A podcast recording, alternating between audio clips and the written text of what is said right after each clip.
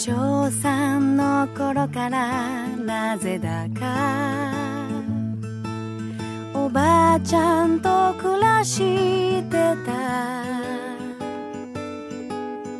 実家の隣だったけど。おばあちゃんと暮らしてた。每个人都是自己的疗愈专家。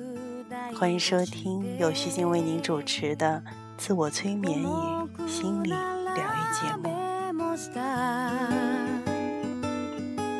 でもトイレ掃除だけ苦手な私におばあちゃんがこう言った现在大家在收听的是在前两年日本一首非常有名的流行歌曲， 它的名字也非常有意思，叫《厕所女神》。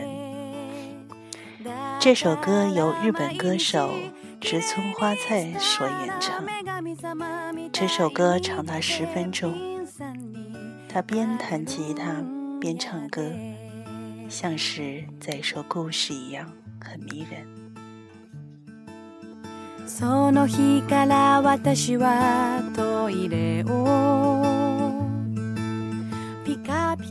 歌里面讲的是他与外婆的故事，故事很动人，每次我都听到红了眼眶。他说自己从小学三年级开始就跟外婆住一起，他跟外婆有许多欢乐的时光。他们会在一起下五子棋，外婆会带他去吃鸭肉面。日本是很注重孩子的家庭教育，小孩从小就必须帮忙做家务，植村花菜也不例外。当然，对孩子来讲，最讨厌的就是扫厕所。外婆为了要他帮忙打扫厕所，于是就告诉他一个。隐喻的故事。外婆说，每一个厕所里都住了一个美的女神。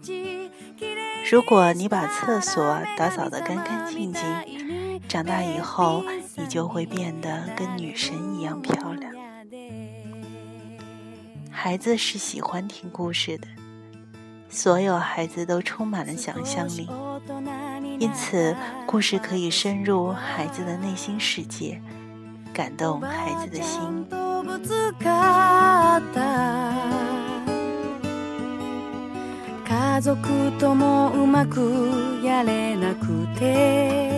厕所女神这个隐喻故事，带给孩子一种想象、渴望与行动力。因为想要变成跟女神一样美丽的女生。植村花菜每天一定要把厕所打扫得干干净净。她期许自己长大以后一定要当一个漂亮的姑娘。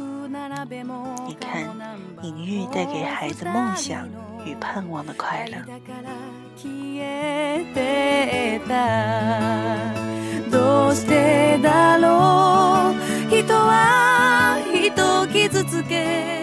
长大以后，他说自己开始忙着谈恋爱，跟外婆越来越疏离，直到外婆生病住院并离开人间。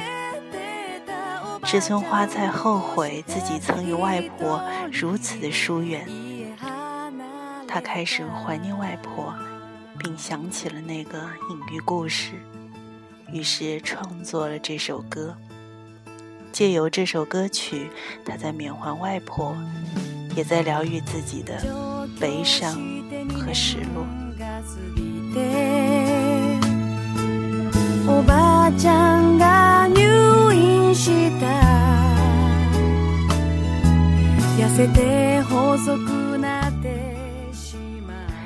在很多工作坊里，有时我也会让我的学员听这首动人的歌。我有时在想，如果我们的父母能用这种隐喻的方式来教育孩子，那我们孩子的问题定会少很多吧？善用隐喻做亲子教育，会让父母很省力，也很有效率。以前父母要我们做家务的方法，大都是威逼和利诱。比如，我们会听到父母说：“如果你不帮忙洗碗，就不让你看电视；或者，如果你帮我做某件事，我就带你去吃麦当劳。”这种威逼利诱的行为，学派的矫正法，我们都是非常熟悉的，也知道效果有限。因此，下次当你没有奖励时，孩子就不会主动的来做一些事情。这不是一种自发性的教育。如果父母教育孩子可以不用打骂威胁，可以让孩子发自内心、自主、自动、自发的愿意去做一些事情，这不是很美吗？在我的工作坊里面，我也会播这首动人的歌曲。嗯。我用这首歌曲，更多的是希望我们能够知道这首歌曲的故事的背后，让我们用这样的歌声和音乐，使得我们回想起在我们童年的时刻，某一个非常温暖的与家人、与父母、与家族成员在一起的某个片段。我不知道你有没有想起小的时候所听到过的属于你跟妈妈、你跟爸爸，或者你跟家庭的哪一位成员，专属于你们两个人的故事。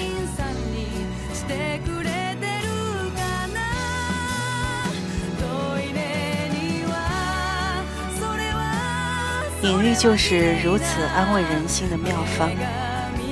它不像说教，不讲道理，也不劝解，更不是那种你不要想太多似的肤浅的安慰的话语。隐喻，它是一种温柔的力量，它抚慰人心与无形。这让我想起了一部电影。在十几年前，美国迪士尼有一部动画片《花木兰》，这个其实是属于我们东方的代父从军的故事，大家一定是非常熟悉的。但迪士尼重新改编《花木兰》的故事之后，就让故事更加清新有趣了。片中的花木兰长得不怎么样，既不是黄花大闺女。也不端庄贤淑，她很好动，很爱玩，充满了创意，有主见。像这样的女生，在传统的古代社会里，并不讨喜，也不会受什么欢迎。到了谈婚论嫁的年纪，父母想把花木兰嫁出去，她经常相亲，却经常失败。男人都嫌弃她，嫁不出去的花木兰很叫母亲担忧，她自己也感到十分的受挫。有一天，花木兰相亲再次失败，他很沮丧。他坐在自家的后花园里，为自己不能嫁入豪门、光宗耀祖而感到十分的懊恼。此时，父亲出现了。他把木兰的挫败看到眼里，疼在心上。于是，父亲跟着坐下来，然后他指着花园里的桃花，对着木兰说：“你看，今年的桃花开得真美。”木兰的眼睛随着父亲的手指。望着远方枝头上灿烂的桃花，很是不解。父亲继续说：“看见了吗？其中有一只含苞待放的桃花，它还没开呢。但你不用担心，你知道吗？等到所有的桃花都谢了以后，这枝桃花会是花园里最美丽。”最灿烂的一朵。爱女儿之深的父亲给出桃花的隐喻来安慰受挫的女儿，那个画面相当的温馨，至今仍深深的烙印在我的心中。父亲的爱与温柔，透过隐喻的呈现，变得如此美丽动人，又有力量。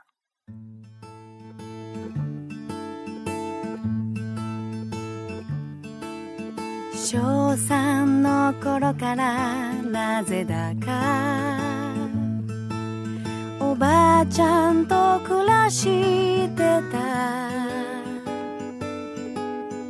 実家の 隣だったけどおばあちゃんと暮らしてた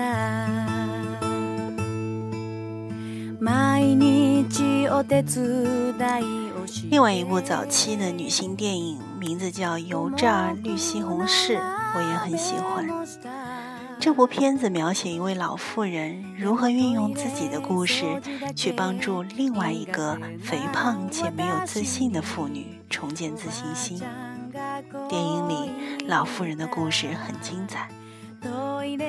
老妇人年轻时也有一个另类的妻子女，她就是这样一个特别另类的、令人觉得好奇怪的女人。她跟一般的女生不一样，她跟花木兰一样。富人小时候也很好动，爱玩，爱爬树，不爱穿裙子，像个小男生。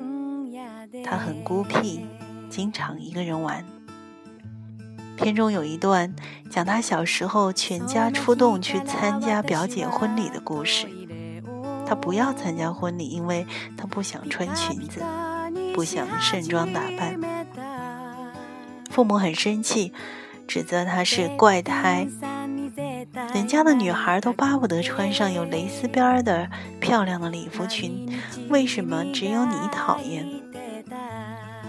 被母亲责备后，女孩很愤怒，感到非常的受挫，夺门而出，逃到她经常隐藏的大树上。唯一了解她、跟她最要好的表哥知道她的秘密基地，尾随于之后，就跟着一起爬上了树。望着沮丧的女孩，表哥心疼的说了一个故事。你知道吗？海底里有成千上万的蚌。有一天，上帝想要让其中的一个蚌与众不同，于是他就向那颗蚌里面丢进了一粒沙子，让他感到备受折磨，十分痛苦。不久后，蚌里面就长出了一颗美丽的珍珠。说完故事后，表哥轻抚女孩的头发，笑着说：“来，我们来比赛，看谁先跑回家，输的人是小狗。”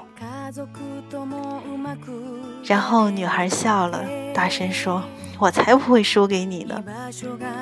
于是两人争相抢着爬下大树，冲回家，很开心。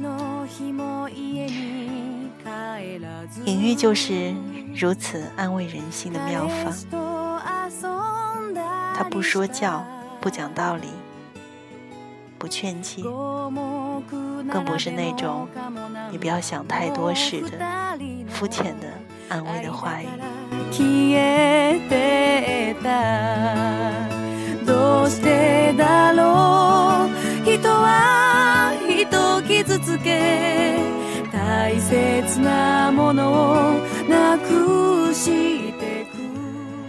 在这两个隐喻故事里，都出现了一个重要的他人。不管是花木兰的父亲，还是女孩的表哥，他们都是充满爱，也有能力给出爱的人。因为爱叫人有智慧。知道该如何善用隐喻，去疗愈他人的创伤与挫败。 おばあちゃんが した。痩せて細くなってしまった。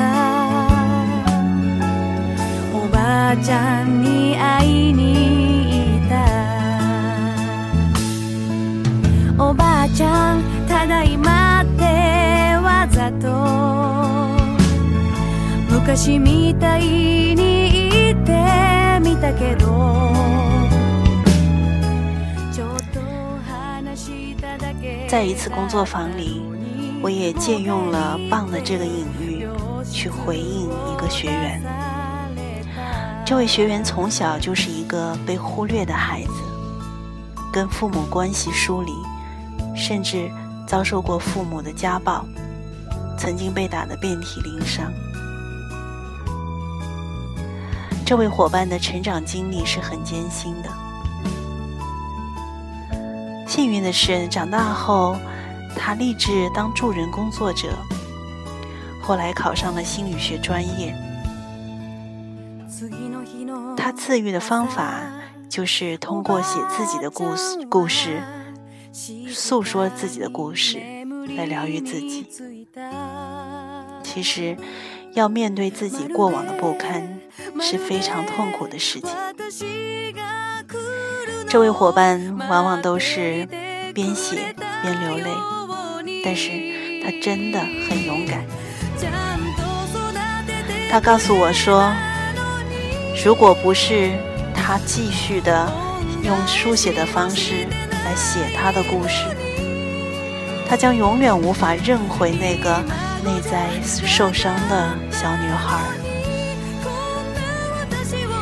有一天在工作坊里，他说到自己小时候被虐待的故事，大家听得都非常的心疼，也很震惊。最后，我给出。那个棒的隐喻故事作为回应，我说，那粒沙子是上帝放进去的，目的就是为了使你成为与众不同的人。刚好他有信仰，他信上帝。我不知道这个隐喻是否能帮助到他，但是我知道，这位伙伴最后终于有力气。把他的成长故事写完，然后他开始致力于带领家暴团体及家庭辅导的团体心理工作。这位伙伴做得很出很出色，开心。你们看，他果然与众不同了。上帝的那粒沙子，果然没有白放。